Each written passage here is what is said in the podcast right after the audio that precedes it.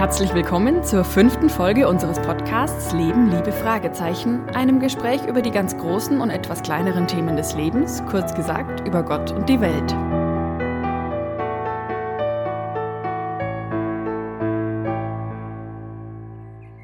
An unserem Tisch sitzen heute Bernd Weidner, Leiter der Pfarreiengemeinschaft Augsburg-Oberhausen-Bärenkeller, wieder die Redakteurin Laura Göttlicher und ich, Sophia Ried, eine Musikerin. Heute stellen wir die Vertrauensfrage.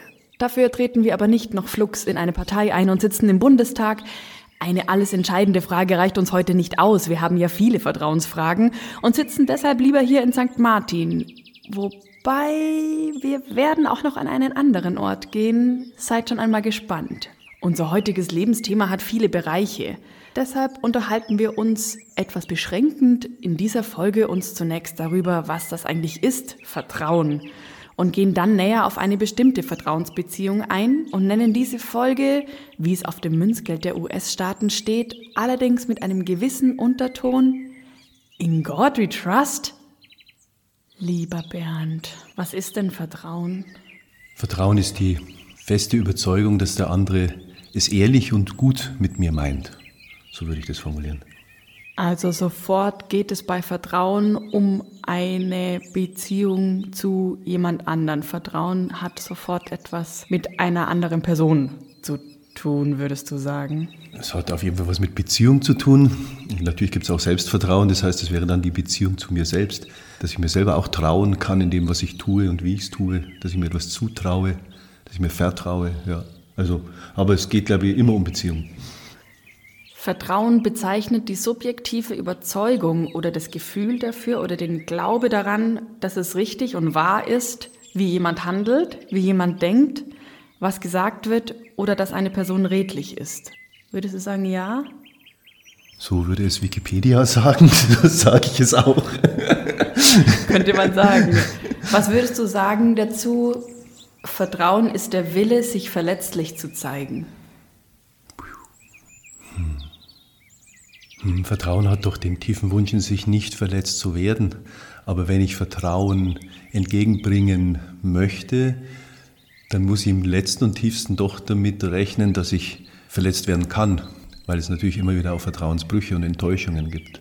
Aber der Wille, sich verletzen zu lassen, wäre aus meiner Sicht eher das Gegenteil.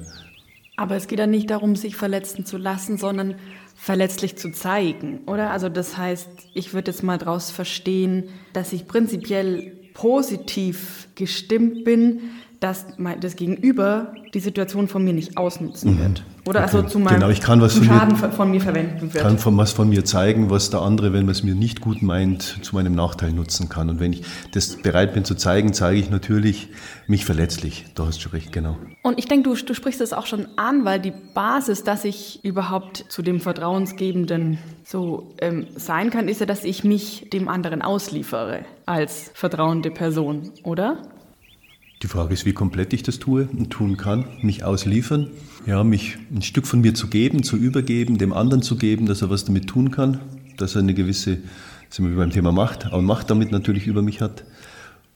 Würdest du sagen, dass vielleicht auch drin steckt, dass ich eben durch einen, durch einen Verzicht auf Kontrolle, also auch natürlich Schaden und Verletzung riskiere? Mhm. Vertrauen ist gut, Kontrolle ist besser, gell? der Satz kommt da. Mhm. Also Kontrollverzicht, ja, wenn ich immer alles kontrollieren muss und kontrollieren will, wenn ich immer die Macht, die Herrschaft, die Kontrolle über alles haben will, dann kann ich wirklich vermutlich nicht vertrauen. Beziehungsweise wenn ich vertrauen will am anderen, Vertrauen schenken will, muss ich einen gewissen Kontrollverzicht ja, in Kauf nehmen. Ja. Oder ich tue das sogar gerne. Das ist vielleicht, ich tue das äh, mit einer positiven Überzeugung. Das ist nicht was, was mir genommen wird, sondern was, was ich gern dem anderen dann auch gebe. Ich glaube, darum geht es eigentlich, dass ja. es die positive ja. Erwartung ja. ist. Ich habe einen Satz gefunden, Vertrauen ist ein Zustand zwischen Wissen und Nichtwissen. Also näher erklärt, jemand, dem alle relevanten Umstände seines Handelns bekannt sind, braucht nicht zu vertrauen, währenddessen jemand, der nichts weiß, auch nicht vertrauen kann. Wissen in Bezug auf den anderen oder auf mich selbst oder auf die Materie. Wenn ich jemand anderen, vom anderen gar nichts weiß, wird sicher schwer sein, ihm zu vertrauen. Und je je mehr ich weiß über den anderen, je, je klarer ich mit des anderen bin, desto leichter wird es mir sein zu vertrauen oder im Gegenteil eben habe ich das Erleben, dass es nicht gut oder sinnvoll ist, dem zu vertrauen. Ein letztes, alles Wissen über einen anderen gibt es ja nicht. Ich kann ja einen Menschen nicht ganz durchschauen. Ich kann ja nicht in die dunkelsten Ecken schauen. Ich kann ja oftmals nicht, nicht mal in meine eigenen dunklen Ecken ganz gut reinschauen, sondern da ist noch manches in mir verborgen, wo ich mich dann selber fragen muss, kann ich mir da trauen in dem? Und äh, so geht es um die, um, ja, ich glaube auch beim Thema Wissen über Dinge, über, über Sachverhalte und Zusammenhänge. Letztes Wissen gibt es nicht. Es gibt immer einen Dunkel- und Graubereich. Darum ist es sicherlich nicht ganz falsch, dass es irgendwo dazwischen ist, zwischen Wissen und Nichtwissen. Der Neurowissenschaftler und Psychologe Professor Dr. Nils Bierbaumer schreibt, Vertrauen ist ein Gefühl, das Bindungen stärkt, Harmonie und Einigkeit schafft, doch es ist nur notwendig, also es entsteht nur dann, wenn Informationen über die Absichten oder die Möglichkeiten des Gegenübers fehlen. Würdest du unterschreiben, Vertrauen ist das Gefühl, einem Menschen sogar dann glauben zu können, wenn man weiß, dass man an seiner Stelle lügen würde? Jein. Ein klares Jein. Ein klares Jein, das klares ist Jein. Auf jeden Fall ist es ein großes Vertrauen. Es zeugt von großem Vertrauen, wenn ich das kann. Wenn ich das, wenn ich das tue, wenn ich an das Ja des anderen glaube, obwohl ich, obwohl ich selber Nein sagen würde. Wie entsteht denn Vertrauen? Vertrauen entsteht durch Erfahrungen, die ich mache mit, mit anderen und mit mir selbst. Erfahrungen, die mich daran glauben lassen, dass es der andere eben gut mit mir meint, dass der ehrlich und wahrhaftig ist. Es entsteht in Beziehungen, in Erfahrungen, die ich mache mit meinen Mitmenschen, mit meiner, mit meiner Gesellschaft, mit meinen Institutionen auf ganz verschiedenen Ebenen. Ich denke, das, das wächst als was sehr, sehr Komplexes heran. Vertrauen, glaube ich, lernt man nicht nur an, von einem Menschen zum Beispiel. Führt Vertrauen Menschen zusammen? Ja, ja, unbedingt. Würdest du sagen, Vertrauen bezieht sich auf die Zukunft, kann aber nur durch Erfahrungen aus der Vergangenheit mhm. entstehen? Mhm. Es gibt natürlich auch einen Vertrauensvorschuss, mhm. den ich erst einmal gebe.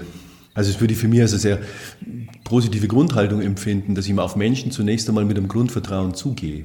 Aber das Grundvertrauen muss auch mal in mir gewachsen sein. Also von daher baut es sicherlich auf Erfahrungen auf, die da sind, aber vielleicht nicht unbedingt mit dem, der mir jetzt da begegnet. Kann man Vertrauen lernen? Es ist was Erworbenes, vielleicht kann man auch sagen, was Erlerntes. Ja. Aber, Aber, jetzt nicht im Sinne von, dass man bestimmte Dinge, Kriterien, Fakten auswendig lernt und sagt, wenn ich, darum, wenn ich das jetzt alles weiß, dann bin ich ein vertrauender Mensch. Und wenn ich jetzt, also man möchte vertrauen, aber gerät immer an die falschen Menschen oder es gibt ja auch so Perso Persönlichkeiten, die in ihrer Art irgendwie was haben, deren Vertrauen immer irgendwie enttäuscht wird oder missbraucht wird. Was sagt man da dann zu denen? Oder, oder die ja vielleicht gar nichts dafür können, aber einfach immer enttäuscht werden? Zunächst einmal ist es ja was, was Besonderes, wenn ein Mensch so tief vertrauen kann. Das ist ja schon mal ein Reichtum, den er hat, den ich einmal positiv sehen muss. Dass ich immer wieder trotz Enttäuschungen auf Menschen positiv zugehe, das ist ja unglaublich stark. Da ist ja was ganz Solides in einem drin, ähm, was einem durchaus hilft, aber einen dann offensichtlich, wenn es zu extrem wird, wieder in Gefahr bringt. Ich meine, wenn Vertrauen auch auf der Gefühlsebene äh, stattfindet, dann wäre es da wahrscheinlich klug zu sagen, schalte mal deinen Verstand ein bisschen ein. Also überprüfe das auch und nimm Dinge realistisch wahr, die beim anderen da sind. Äh, denk über Erfahrungen nach, die du gemacht hast, damit du nicht in die gleichen Fallen immer wieder reintrappst. Ja. Also dann doch, äh, Vertrauen ist gut, Kontrolle ist besser. Vertrauen ist gut und im Einzelfall wird Überprüfung und Kontrolle hilfreich sein. Aber ich würde irgendwie eins früher einhaken, also bei der Person oder diese, dieses Charakter, diesen Charakter, den du beschreibst, Laura, also diese Person, die jetzt meinetwegen immer an solche Menschen gerät und das jedes Mal missbraucht wird oder, oder also immer negative Erfahrungen zum Thema Vertrauen macht, da ist doch davor schon irgendwas gewesen. Also die Frage ist ja, was bedeutet Vertrauen lernen? Was, was, also was ist das Synonym für Lernen bei Vertrauen? Aber ich, mein erster Gedanke wäre, was ist denn da ganz früh passiert, dass ich auch vielleicht, also du sagst es dann später mit, du Bernd sagst es später mit, äh, schalt mal deinen Verstand ein, aber habe ich vorher irgendwas, also nicht mitbekommen vielleicht in meiner Erziehung oder in meinen Erfahrungen, in meinen frühkindlichen Erfahrungen oder sowas, dass ich auch zum Beispiel entweder gewisse Warnsignale in mir nicht habe oder also dass ich gewisse Sachen nicht jedes Mal nicht bemerke oder dass ich vielleicht bei gewissen Personen Zuflucht suche und nicht merke, dass das jedes Mal schief läuft, weil das irgendwie genau diese Personenkonstellationen zueinander sind, wo das nicht geht. Ja, und dass die Sehnsucht halt größer ist, als das zu überprüfen zu wollen. Die Sehnsucht zum Beispiel bei jemandem Halt zu haben und bei, an, bei Typen zu landen, die eine gewisse Stärke ausstrahlen und ich dann davon ausgehe, dass, dass ich es vielleicht fehlinterpretiere auch, dass das, diese Stärke auch gleich interpretiere als was, was, was vertrauenswürdig ist, was mir Halt gibt, aber dann wird es unter Umständen ausgenutzt oder missbraucht. Das Ganze kann auch eine gewisse Naivität sein, die bei Menschen da ist. Und ich glaube, Vertrauen brauchen wir, weil wir wissen, dass wir falsch handeln, dass wir teilweise auch böse sind, dass Menschen auch schlecht sind. Wenn das das nicht gäbe, bräuchte es auch kein Vertrauen, wenn alles immer klar und gut und easy wäre. Das heißt, ich muss schon auch als Mensch realistisch damit rechnen, dass Menschen sich falsch verhalten, auch mir gegenüber. Ich brauche Vertrauen, um quasi in dieser Welt, in der ich eigentlich von sehr viel Negativem ausgehen muss, menschlich Negativem ausgehen muss, um überhaupt quasi menschlich zu überleben. Ist mhm. das deine These? Mhm. Das fängt doch an, wenn ich in der Früh aus dem Haus gehe und mich auf mein Radl setze und in Arbeit fahre. So, da ist die Ampel rot oder grün vor meiner Tür. Also ich muss mal vertrauen, dass die da stehen bleiben. Also das fängt bei den ganz einfachen alltagspraktischen Dingen an. Vertrauen, dass wenn ich den Hahn aufdrehe, in der Früh Wasser rauskommt. Also so die Kleinigkeiten, dass Systeme funktionieren, dass Menschen sich an Regeln und Ordnungen halten. Selbst misstrauische Menschen müssen im Alltag durchaus viel Vertrauen zeigen. Was wäre denn, wenn man deinen jetzt schon öfters zitierten Satz umdrehte? Du sagst, also du hast jetzt immer wieder zitiert, Vertrauen ist gut, Kontrolle ist besser. Was wäre denn mit Kontrolle ist gut, Vertrauen ist besser? Das gefällt mir besser.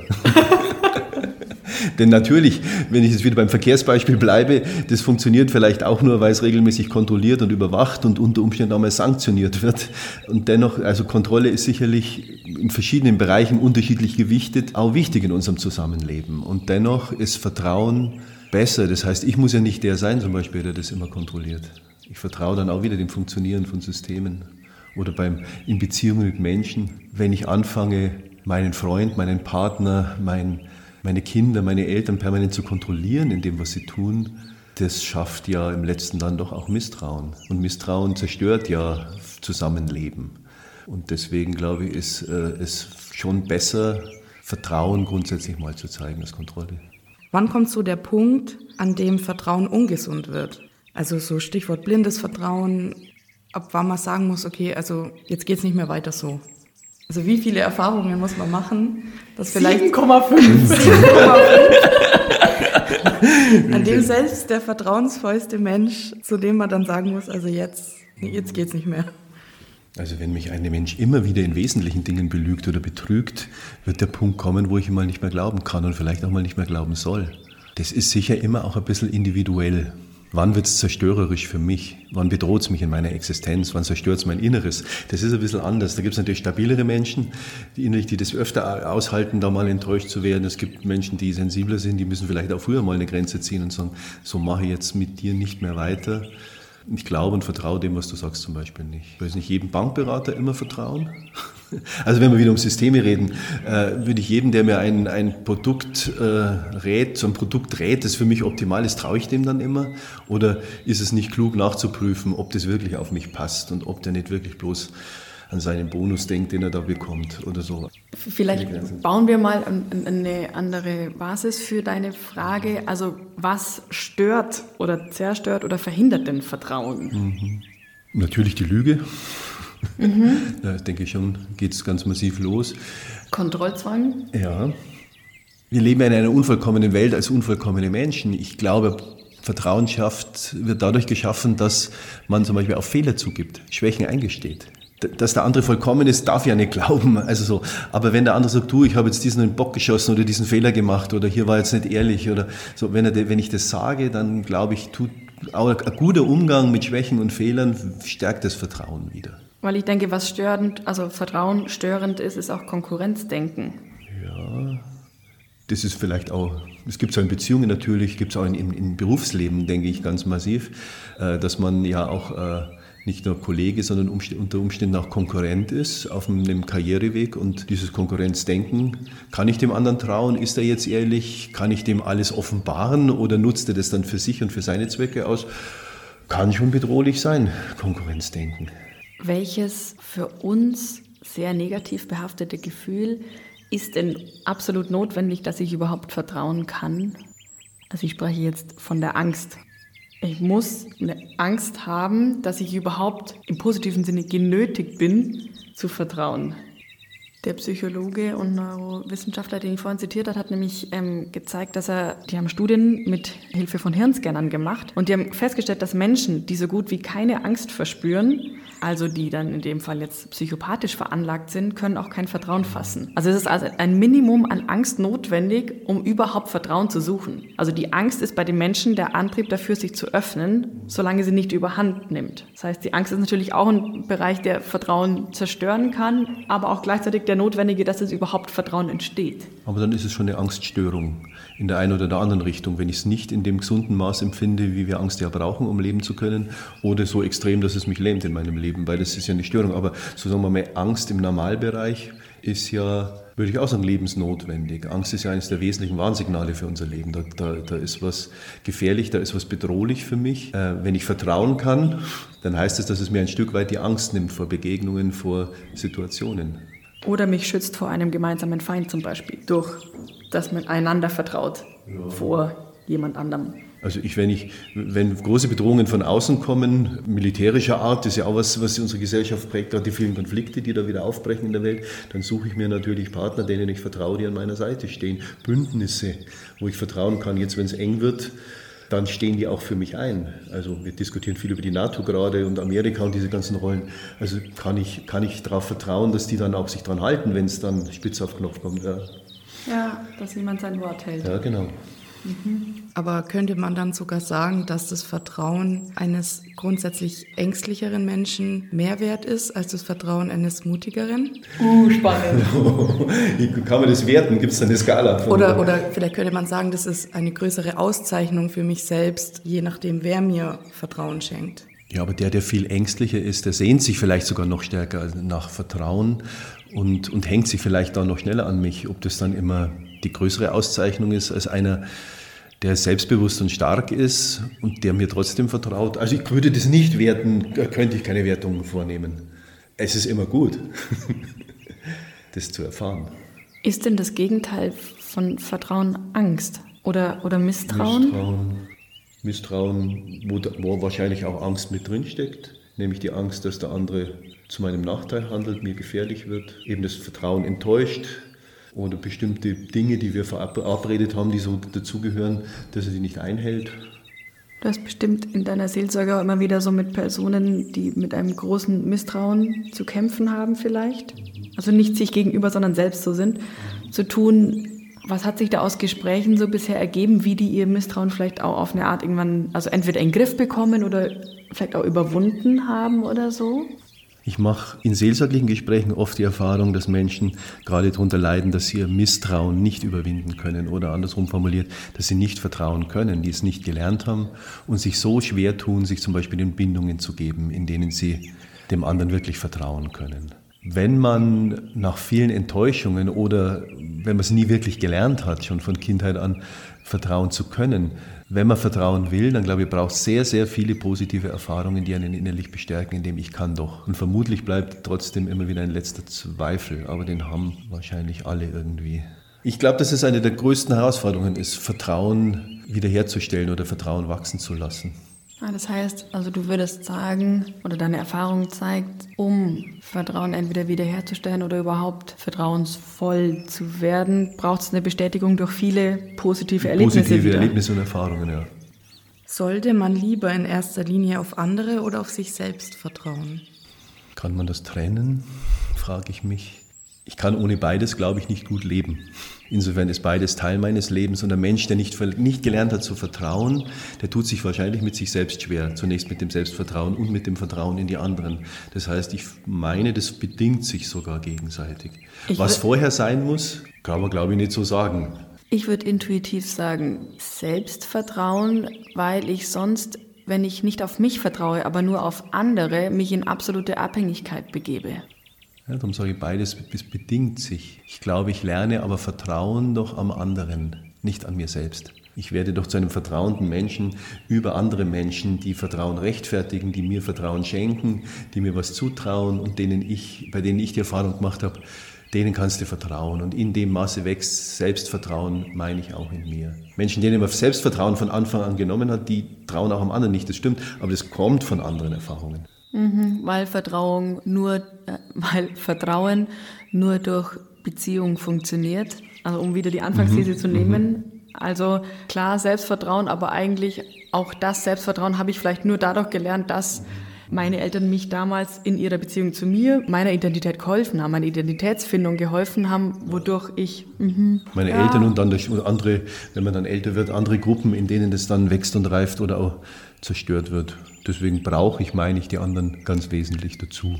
Und wenn jemand von Anfang das Gefühl hat, ich bin jetzt nicht gewollt, ich bin nichts wert, in dem wird kein Selbstvertrauen wachsen. Aber dieses Du bist gewollt, du bist was wert, das muss einem ja auch mal gesagt werden. Das muss man erfahren, das muss man spüren. Dann reift's. Und das, das was man als Kind, meine ich, zum Beispiel nicht erfahren hat, wird sehr schwer als Erwachsener nachzuholen. Wir haben bisher über das Vertrauen unter Menschen gesprochen. Ein durchaus bekanntes Menschenjunges gerät aber in der Natur in die Situation, zu einigen Tieren wie einem schwarzen Panther und einem Bär Vertrauen aufzubauen, um zu überleben. Ihr wisst vielleicht schon, was ich meine? Das Menschenjunge ist Mowgli, der als Baby im Dschungel ausgesetzt wird und Freundschaft mit den Tieren schließt. Das Dschungelbuch heißt die Geschichte. Aus der Filmmusik hören wir nun ein Lied an. Darin geht es um Vertrauen, allerdings eher zu einem negativen Zwecke. Die Schlange K singt Hör auf mich, glaube mir, Augen zu, vertraue mir. Um Mowgli und den Panther Bagheera zu hypnotisieren, als die beiden auf einem Baum übernachten möchten und die Schlange ein kleines Hüngerlein verspürt. Aber keine Sorge, falls jemand die Geschichte nicht kennen sollte. Mowgli kann sich der Hypnose entziehen und die Schlange K vom Baum werfen. Ihr findet das Lied auf unserer Playlist Leben, Liebe, Notenzeichen oder der Website der Pfarreiengemeinschaft. Wir lassen uns nun von K an einen anderen Ort hypnotisieren. Fünfjähriger, beinahe vom eigenen Vater getötet. Cheyenne Schuller für das Chemnitzer Tagblatt. Wenn Eltern und ihre Kinder voneinander getrennt werden, so ist das meist eine schlimme Sache.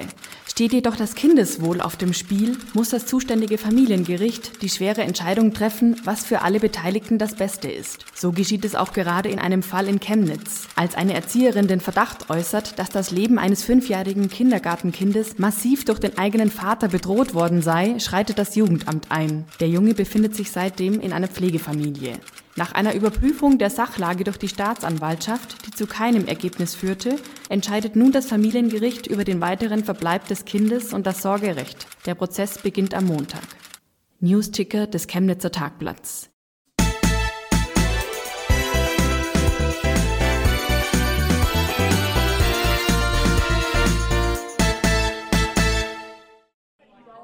Hallo Leute, hier ist wieder eure Cheyenne Schuller, live vor Ort im Gerichtssaal des Familiengerichts der Stadt Chemnitz. Die Richterin, die Beisitzer, die Staatsanwaltschaft sowie der Angeklagte, dessen Verteidiger und die Ehefrau des Angeklagten haben soeben den Saal betreten. Der Angeklagte und seine Ehefrau scheinen mir schon ziemlich alt zu sein.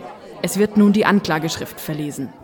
Am Morgen des 13.08.2018 fuhr der Angeklagte Armin mit seinem fünfjährigen einzigen Sohn Elias mit der Absicht in das Erzgebirge, um seinen Sohn zu töten. Eigenen Angaben zufolge wurde ihm dies am Abend zuvor von der Person G, zu welcher der Angeklagte Armin in einem emotionalen Abhängigkeitsverhältnis steht, aufgetragen, um dessen Ergebenheit zu prüfen. Was? Ergebenheit zu einer nicht benannten Person G? Wer ist denn das? Jetzt wird's interessant. Als Armin und sein Sohn Elias, der nichts von den Tötungsabsichten seines Vaters ahnte, nach einer Wanderung am Gipfel des Berges ankamen, bereiteten sie gemeinsam ein Lagerfeuer vor. Während Elias dabei war, Feuerholz zu sammeln, sah Armin den richtigen Zeitpunkt gekommen, seinen Sohn umzubringen. Dabei überwältigte und fesselte Armin ihn, um ihn zunächst mit einem Messer zu erstechen und seine Leiche anschließend im Feuer zu beseitigen. What? Was eine Story, das ist ja wie im Mittelalter. Als Armin bereits das Messer ergriffen hatte, ließ er ohne erkennbaren Grund wieder von seinem Sohn ab. Gemeinsam machten sie sich auf den Heimweg. Puh, was ein Glück für seinen Sohn. Bis zum Abschluss der Ermittlungen konnte die Person G nicht ausfindig gemacht werden und daraus ergeben sich Zweifel an deren Existenz. In den Befragungen gab Armin wiederholt an, dass Person G ihn kurz vor der Tat davon abhielt, da er dessen Ergebenheit als bewiesen ansah und ihm dafür eine Belohnung in Aussicht stellte. Der Vater hat ja wohl nicht alle Latten am Zaun. Hört der etwa Stimmen? Oder hängt er in einem Clan drin und Person G ist der Boss? Als Elias im Kindergarten auffällig wurde und von dem Vorfall berichtete, nahm seine Erzieherin nach einem Gespräch mit Elias Mutter Kontakt zum Jugendamt auf und sprach dort den Verdacht auf Kindeswohlgefährdung aus. Seitdem befindet sich Elias in der Obhut einer Pflegefamilie, bis durch das Familiengericht entschieden wird, ob Elias Eltern das Sorgerecht aberkannt wird. Vollkommen richtig. Ich meine, ich weiß es ja, psychologisch eindeutig, Vertrauensbruch. Das Kind kann doch nie wieder seinem Vater vertrauen. Gebt dem Kind eine neue Familie. Oder was meint ihr da draußen? Oh, jetzt ruft die Richterin die Erzieherin von Elias in den Zeugenstand. Sie fragt nach den familiären Verhältnissen. Armin und Sabine sind schon viele Jahre glücklich verheiratet. Obwohl es keinen Hinweis auf irgendwelche biologischen Ursachen gibt, blieb ihr Kinderwunsch lange unerfüllt. Als sie diesen schon aufgegeben hatten, kam es endlich doch noch zu der ersehnten Schwangerschaft. Ein gesunder Junge kam zur Welt und entwickelte sich bis zu seinem fünften Lebensjahr altersgemäß. Mit dreieinhalb Jahren kam Elias in den Kindergarten. Seither erlebe ich ihn als fröhliches, aufgeschlossenes Kind. Er zeigte bei seinem Kindergarteneintritt ein gesundes Bindungsverhalten zu seiner Mutter. Den Vater sehen wir eher selten, da er den ganzen Tag über auf seinem Hof arbeitet. Elias erzählt aber viel von seinem Papa und wir erfahren aus seinen Erzählungen, dass er ihm gerne beim Arbeiten hilft und sehr viel Zeit mit ihm verbringt. Er bewundert seinen Papa und hat in ihm seine starke Identifikationsfigur. Aha, ein Papakind. Er vertraut ihm also blind. Das ist ja noch schlimmer. Aber jetzt wird spannend. Die Erzieherin berichtet, wie es zu dem Verdacht dieser kranken Aktion kam. Wie jeden Montag gab es im Morgenkreis eine Erzählrunde, bei der die Kinder von ihrem Wochenende erzählen. Auffällig war, dass Elias nicht so wie sonst freudig von seinen Erlebnissen erzählte, sondern ganz unbeteiligt und abwesend auf seinem Stuhl saß. Zu einem späteren Zeitpunkt setzte sich Elias neben mich in die Leseecke und wollte ein Buch vorgelesen haben. In dem Buch kommt ein Berg vor. Daraufhin erzählte Elias, ich war am Samstag auf einem Berg mit meinem Papa.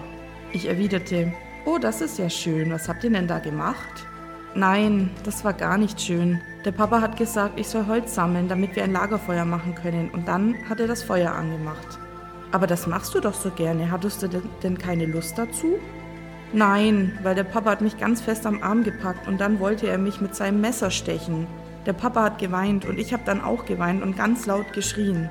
Dann hat er das Messer weggesteckt und hat mich nach Hause tragen wollen. Ich wollte aber nicht auf seinen Arm. Ich wollte lieber ganz schnell heimlaufen. Alter, krass, der ist erst fünf. Nachfragen bei der Mutter ergaben nichts Ungewöhnliches. Elias verhielt sich jedoch auch in den nächsten Tagen sehr auffällig und deshalb beschloss ich, das Jugendamt einzuschalten. Jetzt wird die Beurteilung des Jugendamts verlesen. Der junge Elias ist seit vier Wochen in einer Pflegefamilie untergebracht. Er konnte aber noch keine Beziehung zu den Pflegeeltern aufbauen, da er sehr unter der Trennung von seiner Familie, vor allem der Mutter, leidet.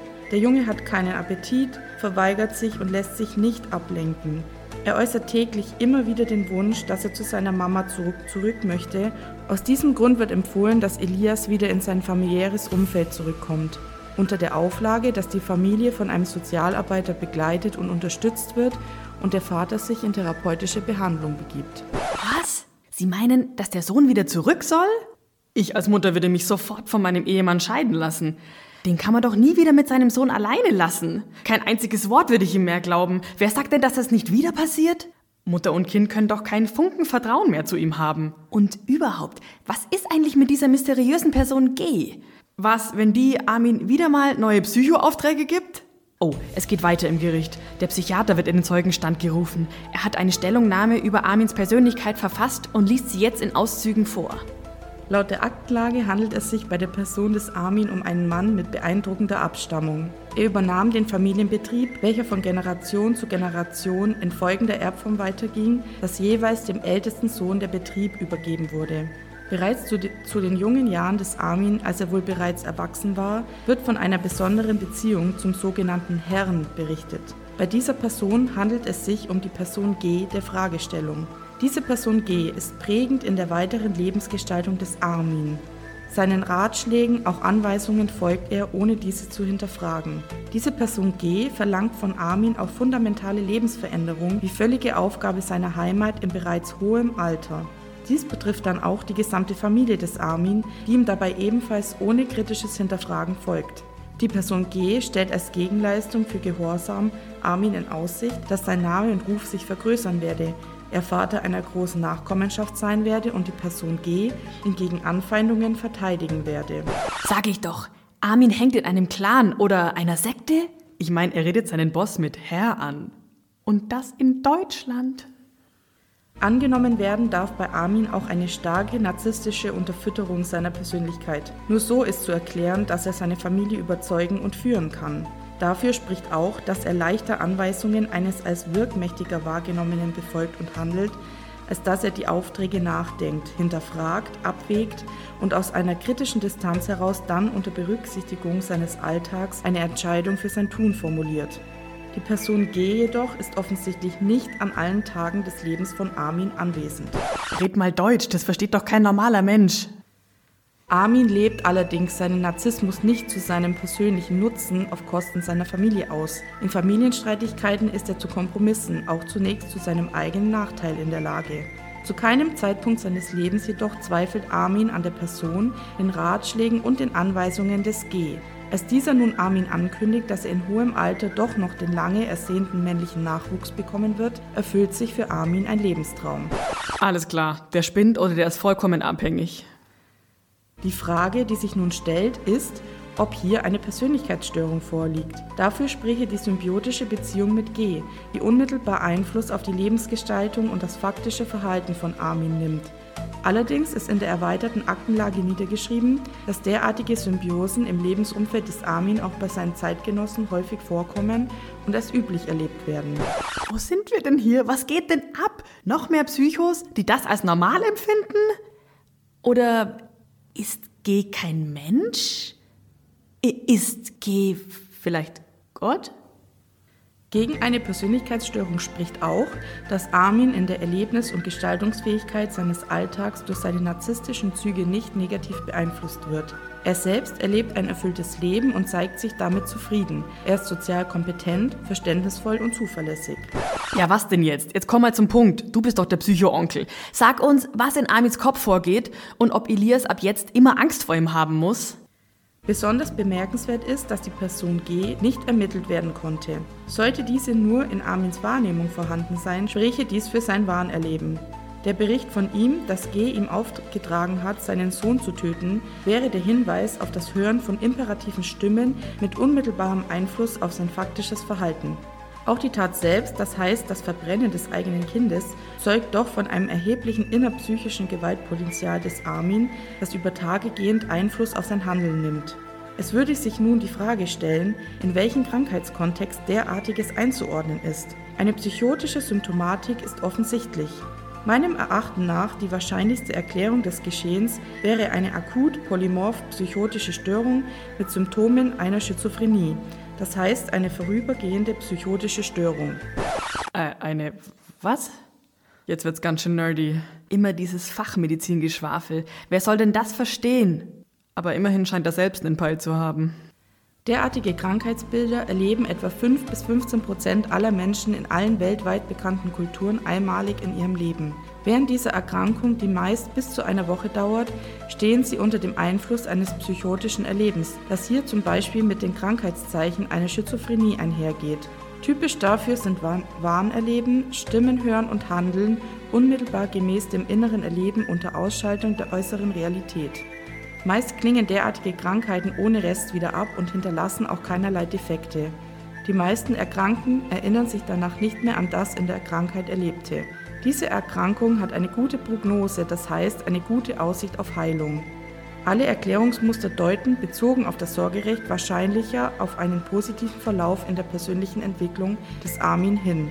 Mit sehr hoher Wahrscheinlichkeit basiert das Geschehen auf einer tiefen Sinn- und Lebenskrise des Armin, die er mit dem Erleben des Geschehens durchschritten hat. Eine positive Sozialprognose ist hier wahrscheinlicher als eine negative.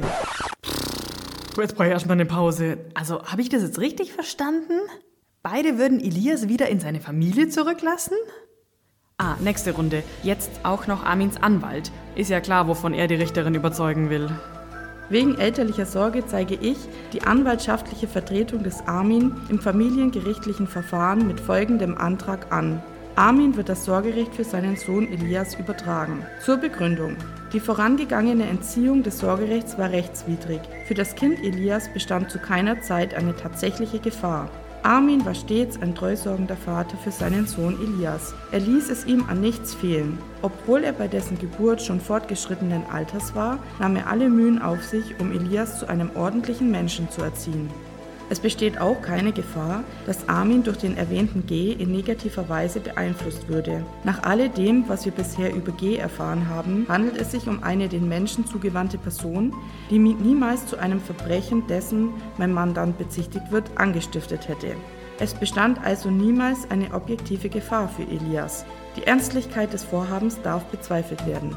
Zwischen Elias und Armin besteht ein absolutes Vertrauensverhältnis, denn Elias ließ alles mit sich geschehen, was Armin tat, obwohl es dem Jungen angesichts des Alters seines Vaters ohne weiteres möglich gewesen wäre, sich zur Wehr zu setzen. Das Sorgerecht gründet auf einem solchen Vertrauensverhältnis. Es kann also keine Rede davon sein, dass Armin versucht hätte, seinen Sohn Elias zu töten. Aber selbst wenn man davon ausgehen wollte, wäre aus strafrechtlicher Sicht darauf hinzuweisen, dass es sich hier allenfalls um einen straflosen Rücktritt vom Versuch handelt. Niemand anderes als der eigene Vater kann deshalb für die Ausübung des Sorgerechts in Betracht kommen. Auch nach der psychiatrischen Einschätzung wird die Übertragung des Sorgerechts auf Armin nicht zu einer Kindesgefährdung führen. Das psychiatrische Gutachten geht von einer positiven Sozialprognose aus. Auch die Gruppenerzieherin im Kindergarten beschreibt eindrucksvoll eine enge Beziehung zwischen Elias und seinen Eltern, insbesondere zu seiner Mutter. Nach der Stellungnahme der Gruppenerzieherin wird empfohlen, Elias wieder in sein familiäres Umfeld zurückzubringen, um Schaden von dem Kind abzuwenden. Es ist daher antragsmäßig zu entscheiden. Leute, Leute, was für ein Fall. Schreibt mal in die Kommentare, was ihr so dazu meint. Also für mich war es ja am Anfang voll klar, aber jetzt bin ich irgendwie irritiert. Oh, Aufregung. Eine Person betritt den Saal, die nähere Angaben zur Person G machen möchte. Die Abkürzung G suggeriert, es würde sich um eine anonyme, wenn überhaupt nur schwer zu fassende Person handeln.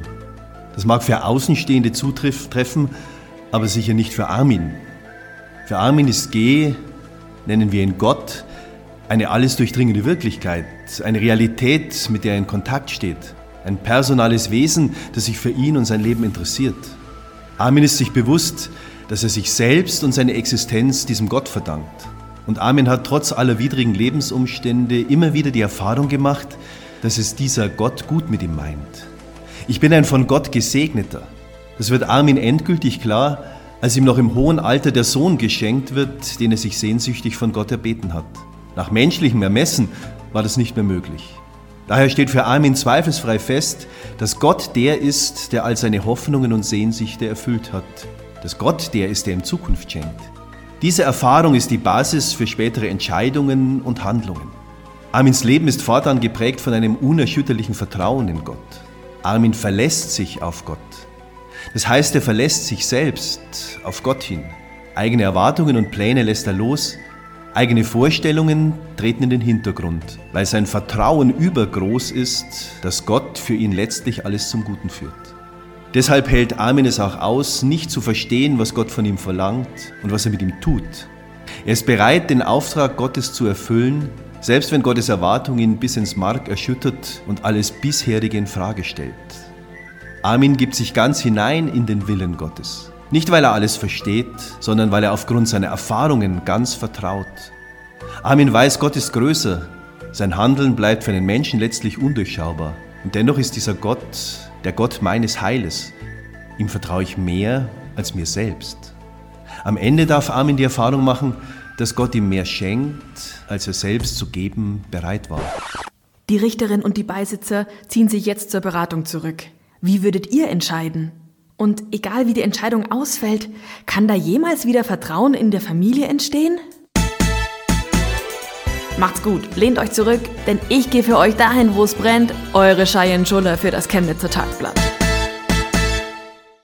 Ich denke, auch den nicht ganz so Bibelfesten unter uns könnte dieser Fall bekannt vorkommen. Es handelt sich natürlich um die Geschichte von Abraham, der auf den Befehl Gottes seinen einzigen Sohn Isaak opfern soll. Neben dem Vertrauen in der Eltern-Kind-Beziehung spielt vor allem das Thema Gottvertrauen eine große Rolle und dafür interessieren wir uns jetzt am meisten. Auch den jüdischen, kanadischen Singer-Songwriter, Dichter, Schriftsteller und Maler Leonard Cohen hat diese Geschichte interessiert und sehr beeindruckt. Er hat daraus einen Song geschrieben, The Story of Isaac. Darin erzählt er die Geschichte aus der Perspektive Isaaks. Leonard Cohen sagte selbst, auf Englisch natürlich, über dieses Lied, There's a story in the Bible about Isaac, how his father summoned him to go and climb a mountain, how his father built an altar there after he had been commanded to offer up his son. And just at the last moment before he was about to sacrifice Isaac, an angel had the hand of the father. But today the children are being sacrificed and no one raises a hand to end the sacrifice. And this is what this song is about. Wir hören ihn uns nun an. Ihr findet ihn auf unserer Playlist oder der Website. Laura und ich haben natürlich im Religionsunterricht schon ein bisschen aufpasst und es, uns ist bewusst, Immer. und uns ist bewusst, dass in der Bibel die tieferen Wahrheiten stecken und dass nicht jede Geschichte als so Geschichte, wie sie ist, meinetwegen angenommen werden muss, einerseits, und dass andererseits natürlich auch etwas aus einem historischen Kontext zu verstehen ist. Und uns war es jetzt, wir hatten ein Interesse dran, trotzdem das einfach mal ins Heute zu setzen, um auch die Dramatik und dieses, dass jemand so ein Gottvertrauen kann, haben kann, was für andere absolut absurd sein kann gleichzeitig, darzustellen. Mein Grundempfinden bei der Geschichte ist, dass es einfach eine der allerhärtesten Geschichte der Bibel, Geschichten der Bibel ist. Warum ist es denn nötig, zu solchen Geschichten zu greifen? Also wenn ich es im historischen Kontext sehe, dann hat man wesentliche Wahrheiten, die man erkannt hat von Gott, von sich selbst und von dieser Zuordnung, dem Miteinander Gott und Mensch in Geschichten verpackt, um sie weiterzugeben und um sie weitererzählen zu können. Und diese Geschichten, wie du gerade gesagt hast, behalten, beinhalten so ganz äh, grundsätzliche Erkenntnisse. Und ja, das ist vielleicht auch eine der zentralsten Vertrauensgeschichten überhaupt, die es im Alten Testament gibt. Ich meine, du hast es ja, also du verbindest es wie viele andere Theologen absolut mit dem Thema Vertrauen. Ich hänge so ein bisschen drin, also ich sehe absolut die Vertrauensebene Kind, Vater. Aber diese Vertrauensebene Abraham, Gott, da tue ich mir deshalb ein bisschen schwer, weil es für mich irgendwie erstmal um Gehorsam geht. Und Vertrauen ist ja so eine gegenseitige Geschichte, aber es geht irgendwie sehr stark nur um eine einseitige Geschichte. Also wenn die Basis für das Handeln vom Abraham ist, dass er schon vorher viele Erfahrungen mit Gott gemacht hat. Erfahrungen, die ihn haben daran glauben lassen, dass es dieser Gott gut mit mir meint. In einer Gesellschaft und in einer Umgebung, die ja sehr wenig verlässlich war. Also diese nomadischen Stämme, da konntest du jetzt nicht zur Polizei gehen oder zu irgendeinem Gericht, um Recht einzuklagen, sondern du warst auf dich, auf deine Sippe, auf deinen Clan angewiesen. Und ja, Abraham auf diesen Gott und auf das Vertrauen, dass dieser Gott ihn führt und leitet zu einem guten Ziel hin. Und da gibt es viele Erfahrungen. Das, die größte wahrscheinlich bis dahin das Geschenk dieses Kindes, dieses Sohnes. Der bedeutet ja auch Zukunft, Leben.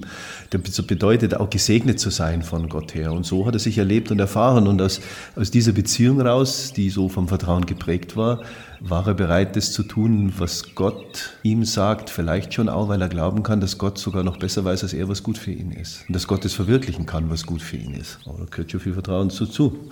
Aber vertraut Gott Abraham?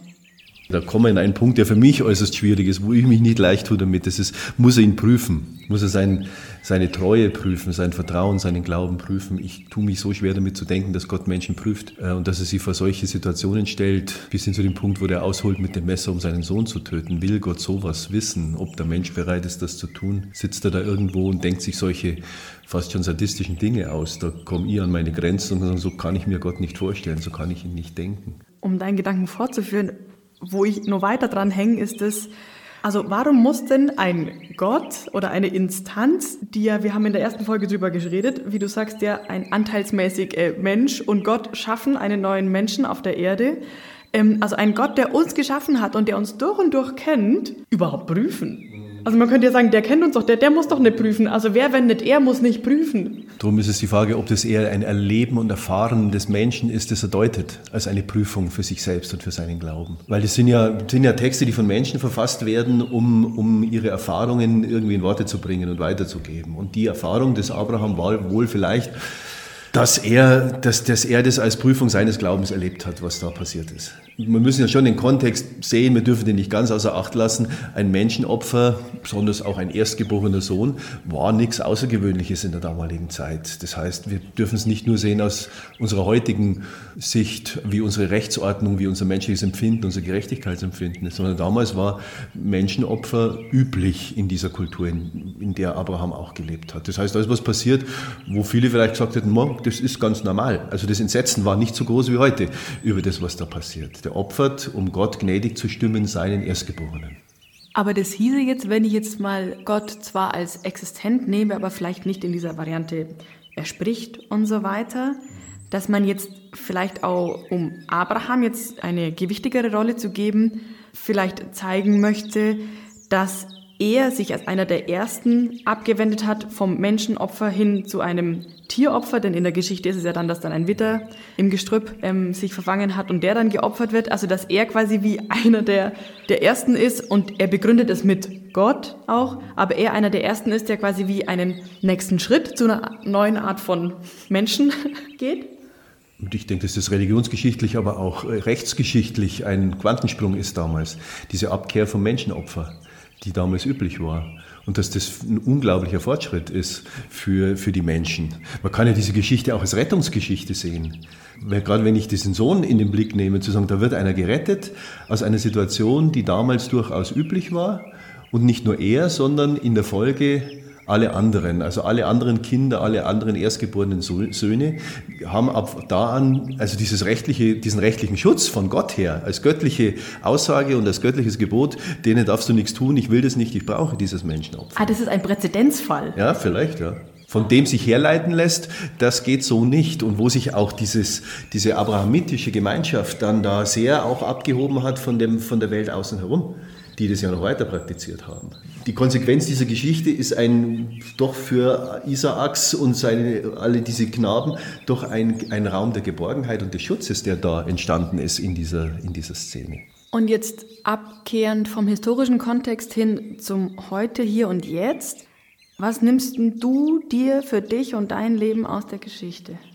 Also für mich ist dieser Zum Thema Vertrauen jetzt mal. Genau, der, genau dieser Aspekt Vertrauen auch der zentrale ich habe auch meine Erfahrungen mit Gott gemacht in meinem Leben und ich glaube schon, dass ich immer wieder auch versuche, das zu tun, was ich richtig, als richtig erke zu erkennen glaube, wo ich glaube, das will Gott von mir. Da schickt Gott mich hin.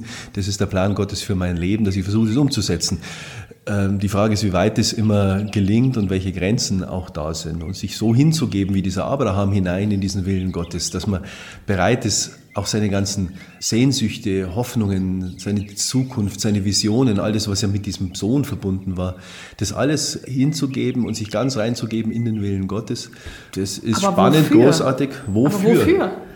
Ja, weil am Schluss, wenn man diese Abrahams äh, Biografie bis zum Ende schaut, ja, er, der Vater vieler Völker wird, auf einmal dann ein, ein ungemein mehr diesem Abraham von Gott geschenkt ist, als nach menschlichem Ermessen möglich gewähre mit sein, gewesen wäre mit seinem Leben. Oh, aber und du, du heute? Ich könnte mir vorstellen, dass Gott aus meinem Leben mehr machen kann als ich. Die Frage ist nur, wie viel von meinem Leben gebe ich ihm, dass er was machen kann damit? Wie sehr vertraue ich ihm ganz mein Leben an? Verstehe jetzt, jetzt. Ich habe das Gottvertrauen, dass diese Person, G Gott, mir das, was mir jetzt in meinem Leben am allerwichtigsten, am, am, am meisten Herz seienden nimmt, weil sie den Überblick über mein ganzes Leben hat und weiß, dass wenn sie das jetzt nimmt, dass es nicht nur der Schmerz ist, sondern weil danach etwas viel Größeres kommt. Geht es darum? Mhm, durchaus. Dass also Gott einen Blick hat, einen, Horizont hat, den ich nicht habe und dass der mit mir etwas tun kann, was größer ist als das, was meinen eigenen Vorstellungen entspricht. Dann muss ich aber erstmal von meinen Vorstellungen weg und mich verlassen auf diesen Gott hin und, äh, und glauben und vertrauen, dass er was äh, Besseres mit meinem Leben noch anfangen kann.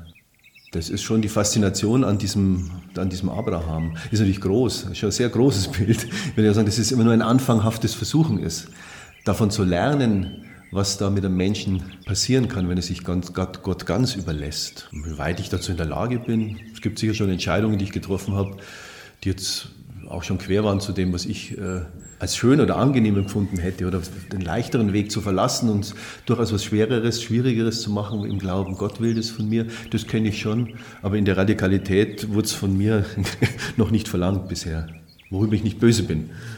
Ob Gott Vertrauen trägt, zeigt sich in Extremsituationen. Würdest du den Satz unterschreiben? Das Gottvertrauen ist ja nicht nur punktuell da, wenn ich das Vertrauen habe, habe ich es. Das heißt, es zeigt sich nicht nur in Extremsituationen.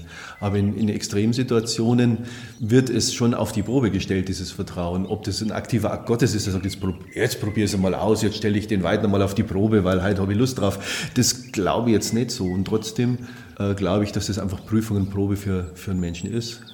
Hilft Gottvertrauen gegen Lebensangst? Ja, das denke ich ganz fest, da bin ich schon davon überzeugt. Weil ich dann glauben kann, dass einer, der eben so größer ist und der die Perspektive hat, die sogar über diese Welt hinausgeht und mir eine Perspektive gibt, die über diese Welt hinausgeht, dass der mir Ängste nehmen kann. Gibt es die Möglichkeit, dass es einen Menschen gibt, der überhaupt nicht anderen Menschen vertraut, aber an Gott Vertrauen hat und auf eine Art glücklich ist in seinem Leben? kann man nicht vorstellen, dass das, dass das passieren kann, dass ich nur Gott vertraue und zu keinem Menschen Vertrauen habe. Weil so nach christlicher Vorstellung begegnet mir ja Gott und das Göttliche auch im Menschen, in meinen Mitmenschen. Jesus sagt, was ihr dem geringsten meiner Brüder getan habt, habt ihr mir getan. Da bin ich. Du begegnest mir im anderen, im Du. Auf dem, auf dem Grund der Seele eines jeden Menschen ist Gott zu Hause. Das heißt, Menschenbegegnung ist immer auch Gottes Begegnung. Deswegen kann ich mir nicht vorstellen, dass man das so trennen kann, dass man nur sagt, die eine Seite nur Gott und kein Mensch. Mhm. Ich glaube eher im Gegenteil, dass wer Gott sehr vertraut, auch leichter hineinfindet ins Vertrauen zum Menschen. Du vertraust Gott und deiner Berufung ja so sehr, dass du dein ganzes, deinen ganzen Lebensinhalt darauf aufgebaut hast, obwohl das nicht greifbar ist. Woraus schöpfst du dein Vertrauen? Da würde ich schon ganz nah bei Abraham ansetzen. Aus Erfahrungen, also aus geistlichen Erfahrungen, der Nähe Gottes. Die Basis ist natürlich, dass, ich, dass die Existenz Gottes für mich klar ist. Wenn ich daran Zweifel habe, ist es äh, schwierig, dass Vertrauen wächst. Das heißt, das erste ist die, die Nähe Gottes und die Erfahrung, dass er mir durch ganz viele, auch schwierige Situationen im Leben durchgeholfen hat. Ich mache immer die Erfahrung, am letzten bleibt nur Gott für mich. Also ich finde Menschen ganz wichtig. Ich finde alles Reden mit Menschen wichtig, die Nähe von Menschen, Berührung und Berührtheit wichtig. Aber wenn es ganz eng wurde und schwierig wurde und mein Leben so in Zweifeln war und ich das auch durchaus mal immer wieder existenziell bedrohlich fand, dann war es letztlich Gott, der da war und mir den Halt gegeben hat, den ich gebraucht habe. Das sind schon Erfahrungen, auf die ich aufbaue. Oder auch die Erfahrung, also wenn ich als Pfarrer spreche, ich habe mich noch nie beworben um eine Stelle. Ich bin immer dahin gegangen, wo man mich hingeschickt hat. Und habe immer das Vertrauen gehabt, es ist gut, dahin zu gehen. Ich treffe dort Menschen, mit denen es wert ist, als Christ äh, zu leben, seinen Glauben zu teilen. Und die Erfahrung ist, hat sich immer bestätigt. Würdest du jetzt nicht sagen, dass du schon mal so eine harte Glaubensprüfung erlebt hast? Nicht bis in die tiefste Erschüttertheit meiner Existenz hinein, nein. Ich kriege irgendwie den Spagat nicht hin zwischen Gott vertrauen und trotzdem absoluten eigenständigen Handeln, auch in der extremsten Situation.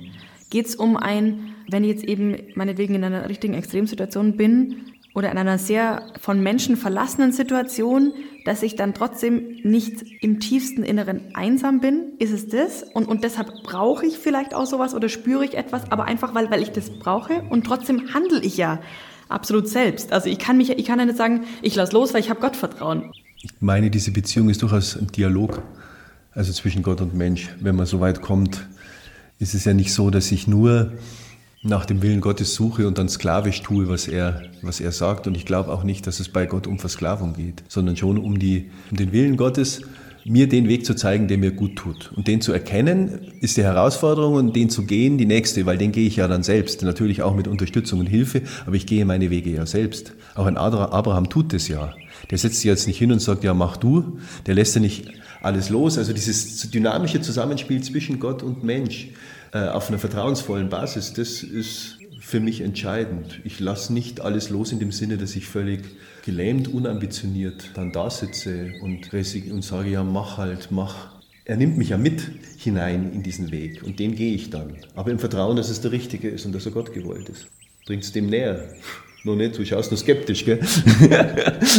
Na, ich hänge jetzt so ein bisschen an unserem letzten Gespräch, wo es ja um dich ging und wo du dann ähm, sagtest, dass deine Art von, sagen wir mal, Kommunikation mit Gott findet ganz viel in dem Ruhegebet statt, in dem vielleicht sich auch die Sachen einleuchten, dir aufkommen in sich, in dir, die in dir aufkommen. Und also ich irgendwie, wenn es so, so richtig existenziell wird und Gottvertrauen ist ja so irgendwie das total Existenzielle, dann komme ich in so eine harte zwischen absolutem Gottvertrauen oder totalem Atheismus Position dran, weil es ja eben um die Eigenständigkeit geht, dass ich es mhm. ja selbst habe und mhm. dass mir, sich mir was einleuchtet, kann ich dann sagen, das ist also Gott und ich vertraue darauf, dass der das ist und dass es jetzt so ist oder es kommt mir halt so ja. und dann handle ich halt und ist es am Ende eine, also ich erkläre mir halt, du erklärst dir halt, ja, das ist Gott und jemand anders sagt halt, und dann kam mir der Gedanke. Mhm.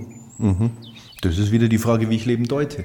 Ich, das ist ja, die ganze Abrahamsgeschichte ist ja letztlich eine Deutung von Erfahrungen, die ja auf Gott hingedeutet werden. Jetzt würde ich sagen, dass ein Atheist sich damit schwer täte und dennoch kann dem auch was einleuchten und eingehen. Der muss es anders deuten für sich und für sein Leben. Ich kann es natürlich nur auf der Basis dessen deuten, was mir gegeben ist und da ist der Glaube was Wesentliches. Ein für mich weiterer Aspekt, weshalb wir die Geschichte uns heute gesetzt haben, ist es, dass es schon wirklich eine, Monst eine monströse Geschichte ist und den Aspekt möchte ich jetzt gerne auch mal nochmal ins Heute ziehen.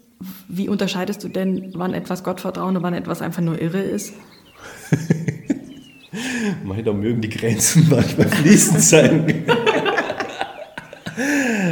ja, also wann wird es verrückt, was man mit Gott vorhat? Ich finde den Gedanken gar nicht verrückt, äh, gar nicht so so negativ, so böse, dass man natürlich als, als gottnaher Mensch unter Umständen Dinge macht, über die andere absolut den Kopf schütteln. So, wie kann man nur sowas tun? Und einer, der bei Gott ist, das gar nicht so absurd und abstrus findet. Und trotzdem gibt es natürlich Verrücktheiten. Das wäre halt dann die Frage, wann man, wann Dinge psychiatrisch zu behandeln sind und wann. Das sind, ist ja oft auch in der Seelsorge immer wieder so eine, äh, so eine Fragestellung. Wo ist die Grenze des Seelsorgers? Wo geht es um eine religiöse, spirituelle Angelegenheit? Und wo muss man zum Menschen sagen, ich glaube, sie sollten sich einmal professionelle Hilfe holen, ärztliche Hilfe holen, äh, weil hier etwas in eine extreme Richtung geht, das man es anschauen muss. Das kannst du im Gespräch versuchen, mit einem Menschen zu klären. Absolute Gewissheit hat man nicht. Ich sehe nur meine Verantwortung zum Beispiel dahin, rechtzeitig meine Grenze zu erkennen und zu sagen, ich glaube, es wäre wichtig, noch woanders hinzugehen. Also es kommt ja immer wieder vor, dass Menschen sich oder auch ihren eigenen Kindern aus religiösen Gründen medizinische Hilfe verweigern. Die Zeugen Jehovas sind ein Beispiel, die wünschen keine Bluttransfusionen bei sich oder ihren Kindern mit der Begründung, dass damit die Heiligkeit des Blutes verletzt würde. Sie vertrauen also allein auf Gott. Was sagst du dazu? Dass auf Gott vertrauen gut ist, aber dass die, die Grundlage für diese Entscheidung falsch ist. Die Heiligkeit des Blutes, was soll das sein? Also das würde ich schwer in Frage stellen, äh, dass es davon abhängt, ob ich Eigen- oder Fremdblut in meinen Blutbahnen habe. Das ändert an meiner Heiligkeit überhaupt nichts aus meiner Sicht. Da werden halt bestimmte Dinge aus der Bibel rausgebrochen und in einer Weise interpretiert, die aus meiner Sicht nicht legitim ist. Und deswegen sich dann auf Gott als höchste Instanz zu berufen, kann ich nicht teilen. Kann ich auch nicht verstehen. Also vielleicht eine leicht abgeschwächte Variante dessen ist ja, dass Gottvertrauen auch einfach verstanden wird als blinder Optimismus, oder? Also im Sinne von, es wird schon alles gut gehen. Kann mir dann nur der eigene Verstand helfen zu erkennen, wo die Grenze ist zwischen Selbstverantwortung und Handeln und einem Vertrauen auf eine übergeordnete Instanz? Ich würde den Begriff Optimismus gerne durch Hoffnung ersetzen. Weil Optimismus ist so dieses, alles wird gut, das Glas ist halb voll und irgendwas wird schon werden, während der Christ aus einer Hoffnung lebt. Aus der Hoffnung, dass letztlich alles einen Sinn hat. Selbst wenn sich mir das zunächst nicht erschließt, selbst wenn es nicht gut ausgeht, für mich nach menschlichem Ermessen, hat es alles einen Sinn, der letztlich sogar über diese Welt hinausweist. Ich stelle jetzt mal die These auf, dass wenn sich jemand radikalisiert, also eine Radikalisierung eine abnorme, eine kranke Variante des Gottvertrauens ist. Würdest du prinzipiell ja sagen? Es geht jetzt um religiöse Radikalisierung. Wenn ich beschließe, wie aufgrund meines Glaubens Menschen einer anderen Überzeugung zu töten, kann ich da noch keine Radikalisierung von Vertrauen erkennen. Das ist eher eine Fehlinterpretation dessen, was Gott ist. Mhm. Ist das Vertrauen? Also da glaube ich, sind in der, in der Geschichte dieser Person schon ein paar Dinge schief gelaufen, warum ich mich so radikal binde an gewisse Menschen und Vorstellungen. Letztlich ist ja jegliche Form von Radikalisierung eine Fehlhaltung. Also ich kann radikal meinen Glauben leben. Ich, ich, ich, möchte nicht über den Islam reden, weil das steht mir hier auch nicht zu. Es gibt ja Radikalisierung auch im Christentum und sehr extreme. Es gibt eine Radikalität der Liebe, von der Christus spricht. Das ist die Basis von allem. Ganz radikal zu lieben, da wo es verrückt wird. Da wo es heißt, liebe deine Feinde, bete für deine, die, die dich verfolgen, hilf und unterstütze deinen Widersachern und so weiter. Diese Radikalität, die groß ist und großartig ist, in dem Umfang versuchen lieben zu können. Das ist christlich radikal.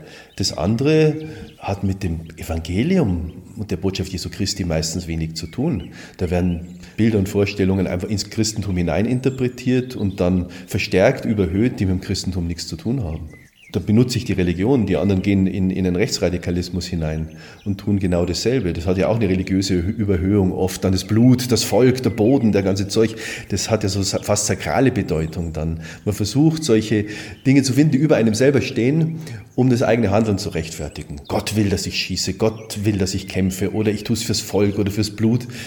Nee, das hat aber mit dem, was Christsein ist, zum Beispiel jetzt aus unserer Sicht nichts zu tun. Und auch nichts mit Vertrauen in dieses Ding. Na, gar nicht. ich kenne ihn gar nicht. Es geht einfach nur, also ja, ich kann auch eine absurde Variante von Vertrauen sein, aber ja. du meinst jetzt, es hat eher was mit, Nö. ich finde einfach einen Grund für etwas, dass ich was tun kann. So. Ich finde, das ist eine Gottferne sogar eine extreme. Weil wenn ich... E. Ja, weil wenn ich nämlich wirklich diesen Gott schon erkannt hätte, von dem Christus sagt, dass er die Liebe ist. Gott ist die Liebe und wer liebt, ist in Gott. Das heißt, wenn ich dies zu dieser Liebe nicht finde, bin ich nicht in Gott und habe mit diesem Gott nur wenig zu tun. Darum kann ein Donald Trump heute sagen, seine Lieblingsstelle ist Auge um Auge, Zahn um Zahn. Breche ich mir irgendwas aus dem Alten Testament raus und tue dann so, und das ist, tut dann so, das hat mit Christsein nichts mehr zu tun. Wie kann man denn einem System Kirche, einer Institution Kirche vertrauen, in der jetzt einige Bischöfe in den USA sich deutlich dafür aussprechen, Donald Trump zu wählen im November? Da habe ich doch eigentlich den maximalen, neben vielen anderen Geschichten, wieder mal einen Beweis des Vertrauensverlustes. Ja, ich glaube, dass das den generellen Vertrauensverlust, den wir schon seit vielen Jahren jetzt bemerken und der auch begründet ist, dass das den Vertrauensverlust noch stärkt, zumindest beim Teil von Menschen. Ich glaube auch, dass dieser Vertrauensverlust, den Kirche hat, das wird Generationen dauern, bis man dieses Vertrauen wiederherstellen kann, wenn man es schafft. Durch solche Aussagen wie die der amerikanischen Bischöfe, des Teils zumindest, schafft man es nicht. Es ist halt interessant, äh, dass rechts und rechts sich zusammenfindet. Also die in der Kirche, wenn man das so, wenn man dieses rechts-links will, die eher rechts in der Kirche sind, konservativ, die sind es in der Regel auch politisch. Das ist, das hat, darum sind die Evangelikalen auf einmal mit den extremen Rechtskatholischen, mit einem Trump und den Republikanern so auf einer Linie, weil diese Rechten sich verbinden. Da gibt es dann so ein paar Ankerthemen, wie zum Beispiel das Thema Abtreibung, und da finden die dann zusammen wo man sich von außen betrachtet fragen muss, wie kann sehr konservativ-katholische zum Beispiel an einem Strang ziehen mit sehr evangelikalen, die passen einfach nicht. Aber dann gibt es so Themen und da finden die sich. Und ich finde es peinlich und schade. Und ich glaube nicht, dass jede Bischofsernennung der letzten Jahrzehnte geglückt war, um es mal so zu sagen. Ja, und ich meine, also was ich auch nicht so ganz verstehe, ist dann, also du hast ja in der Machtfolge gesagt, der Vatikan mit Papst und so weiter ist ein monarchisches System. Also ja. ich als König würde da ja. jetzt mal raushauen, Nee, denn unsere Grundwerte sind Bing, Bing, Bing, Bing, Bing. Ich weiß, mit dem Wort Wert, Wert tust du dir schwer, aber unsere, in unserer Präambel meinetwegen steht so und so. Und deshalb unterstützen wir als Kirche, egal was jetzt Einzelne sagen, das nicht. Und ich beziehe sofort mhm. Position dagegen, mhm. wenn sowas kommt. Ich mhm. weiß nicht, ob es noch kommt. Also klar ist mir, dass Papst Franziskus so nicht denkt. Da bin ich mir ganz sicher. Die Frage ist, ob er, weil er, der Papst Franziskus ist ja einer, der dann wieder versucht, das zumindest abzuschwächen, das Monarchische, indem er sagt, er gibt der Kollegialität der Bischöfe mehr Priorität. Also wir wissen nicht ganz so hierarchisch autoritär haben nur der Papst nur Rom, sondern mehr Eigenverantwortung an die Ortskirchen, mehr Eigenverantwortung an die Bischöfe. Das heißt im Umkehrschluss aber auch, wenn dann einer was sagt, muss ich es ihm auch sagen lassen und kann nicht gleich wieder mit der Klatsche von oben sagen, das darfst du aber nicht sagen, sowas, das darfst du nicht meinen. Da ist er, glaube ich, auch in einem, in einem Dilemma. Es wird interessant sein, ja, aber ich könnte, ob er reagiert. Also, kann ich nicht den Zwischenweg wählen, dass ich sage, nicht, also eben nicht von oben sage, Ne, das darfst du nicht sagen, sondern du kannst sagen, die Position des Vatikans ist folgende. Ohne weiter Ja, außenrum noch was genau. zu formulieren, aber das einfach klar zu Aber da- äußern. wir das war da- schon vor Wochen übrigens. Also ich finde, wenn man reagieren sollte, Hätte man schon sollen, ja. Aber wir tappen dann wieder in die Hierarchiefalle zu denken, das muss dann von oben geregelt werden. Die Frage ist, ob da nicht viel mehr Widerstand von unten kommen muss, wo die, die Katholiken sagen sollten vor Ort, das mag sein, dass unser Bischof das sagt, aber damit vertritt er nicht unsere Position. Ich fä- fände ich auch sehr glaubwürdig. Wir schielen schon immer sehr auch auf die Autoritäten, verstehe ich auch, weil die stehen ja für was. Aber und weil die auch ständig gestärkt werden und das natürlich auch stärker so gelebt wird. Funktioniert das ganze System Glaube nur dadurch, weil Menschen vertrauen? Es kann Kirche ohne Vertrauen geben, Glauben nicht. Es kann auch Kirche ohne Gott geben. Du kannst den Laden schon weiter betreiben, ohne wirklich zu glauben. Das System funktioniert schon, das Ordinariat und alle Abteilungen funktionieren schon und unsere Verwaltung und unsere Caritas geht alles ohne Gott. Aber der Glaube und Glaubensgemeinschaft ohne Vertrauen ist schwer vorstellbar. Und du, Bernd, jetzt wenn wir mal den Bereich deines Glaubens, auch wenn der nearly alles durchdringt, weglässt, wie bist du ein leicht Vertrauender? Oder wie, wie bist du so in Bezug auf Vertrauen, du persönlich? Man kann mich hervorragend in den April schicken. Früher noch hervorragender. Das Leben macht ein bisschen vorsichtiger, aber ja, ich glaube schon. Ich glaube schon, dass, ich, dass mir das schon so gegeben ist, dass ich jemand bin, der von vornherein erst einmal mit Vertrauen in Situationen oder auf Menschen reingeht. Somit sind wir am Ende unserer bereits fünften Folge angelangt. Wir bedanken uns herzlich bei der Erzieherin, dem Psychiater und dem Rechtsanwalt, die uns mit ihrem Fachwissen und ihren Texten unterstützt haben. Außerdem natürlich wie immer ein Dank an dich, lieber Bernd, und an unseren Techniker David Immerz. Wir machen jetzt erstmal eine kleine Pause. Wenn ihr gerne noch mehr von uns hören wollt, dann erzählt euren Freunden von unserem Podcast Leben, Liebe, Fragezeichen und macht fleißig Werbung. Macht's gut, bis bald, auf Wiederhören.